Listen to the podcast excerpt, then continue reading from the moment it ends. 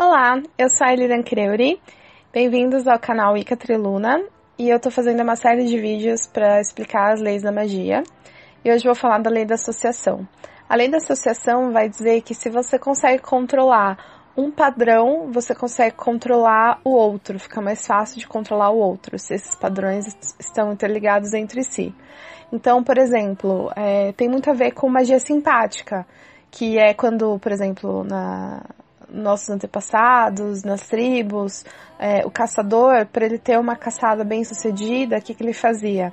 Ele se vestia, né, colocava ali uma máscara de, de da, da coisa que ele fosse caçar, por exemplo, é, colocaria uma máscara com uma galhada, enfim, se ele fosse caçar um gamo, ele colocaria uma máscara de gamo.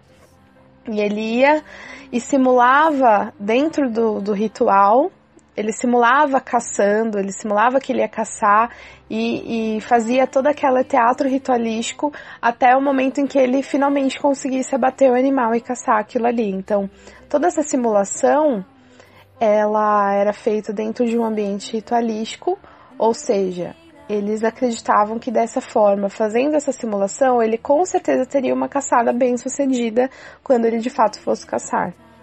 Então é o que eu falei. Ele controla o padrão da situação do microcosmo, que é a situação ritualística. E aí, controlando um padrão, fica mais fácil de controlar o outro padrão, é, que é o macrocosmo, que seria ele de fato indo caçar. E os dois estão é, conectados entre si, estão relacionados. Por isso que chama a lei da associação.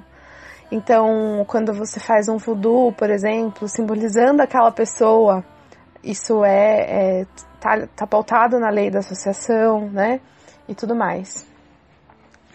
Então, resumindo, a lei da associação vai dizer que as situações reagem uma na outra quando você coloca elas numa condição simulada, né? Então, eu vou simular aqui é, um feitiço da coisa que eu quero acontecendo. Então, eu vou fazer, por exemplo, um desenho, vou fazer magia simpática usando um desenho livre na qual eu vou desenhar que eu tô conseguindo emprego novo.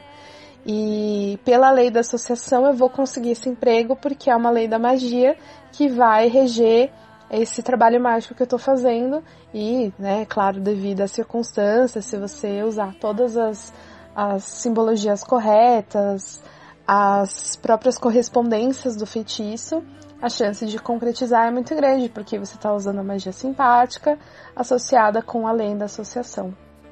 É um estranho, né? Associada com a lei da associação.